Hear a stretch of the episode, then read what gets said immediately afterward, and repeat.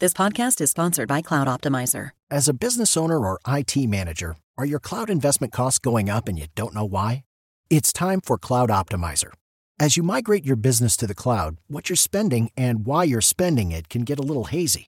But Cloud Optimizer clears up the mystery and puts the cloud to work for you.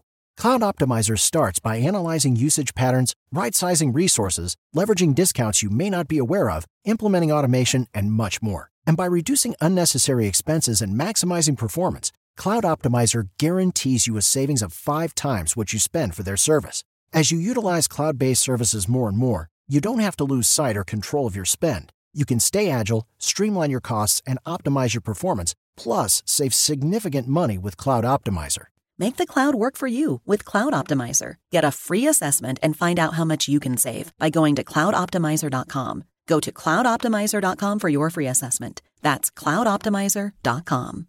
Miércoles 16 de febrero, yo soy Alejandro Villalbazo y esta es la información que sí. Pasaron casi 15 meses desde que fue inaugurado y por fin el Hospital Materno de Texcoco recibe a un bebito en sus instalaciones. Era un fracaso totote ese hospital.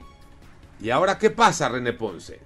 Personal del Hospital Materno Infantil de Texcoco y mujeres que acuden a este lugar para sus revisiones me confirman que se ha reanudado el servicio para la atención de partos en sus quirófanos, ya que desde su inauguración este hospital solo había funcionado como clínica para consulta externa, en el que se ofrecía consulta dental, psicológica, pediátrica y de ginecología, pero llegado el momento, la futura mamá era referida a otro hospital cercano, como el de Chimalhuacán. Fue gracias a una denuncia de nuestros radioescuchas que desde octubre del año pasado nos dimos a la tarea de constatar que tras ser inaugurado en octubre de 2020 no funcionaba al 100%. Desde entonces, mes con mes visitamos este lugar y las cosas no cambiaban. Hoy la situación sí ha cambiado y el compromiso del gobierno federal es que así continúe. Nosotros en 889 Noticias nos mantendremos al pendiente de que esto ocurra.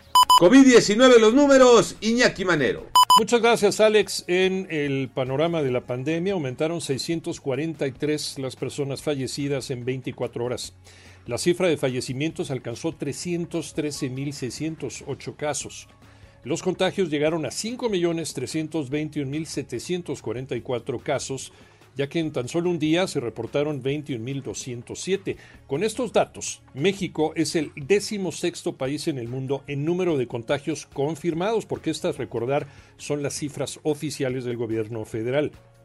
Y el quinto con más muertes solamente por detrás de los Estados Unidos, Brasil, India y Rusia.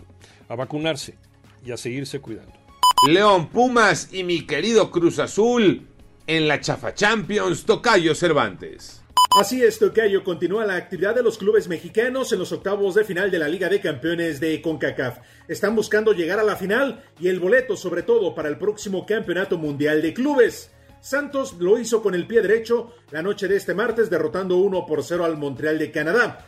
Mientras que para este miércoles, León estará jugando en Guatemala, Cruz Azul en Canadá y los Pumas en Costa Rica. Yo soy Alejandro Villalbazo, nos escuchamos como todos los días de 6 a 10 de la mañana, 88.9 y en digital a través de iHeartRadio. Pásenla bien, muy bien, donde quiera que esté.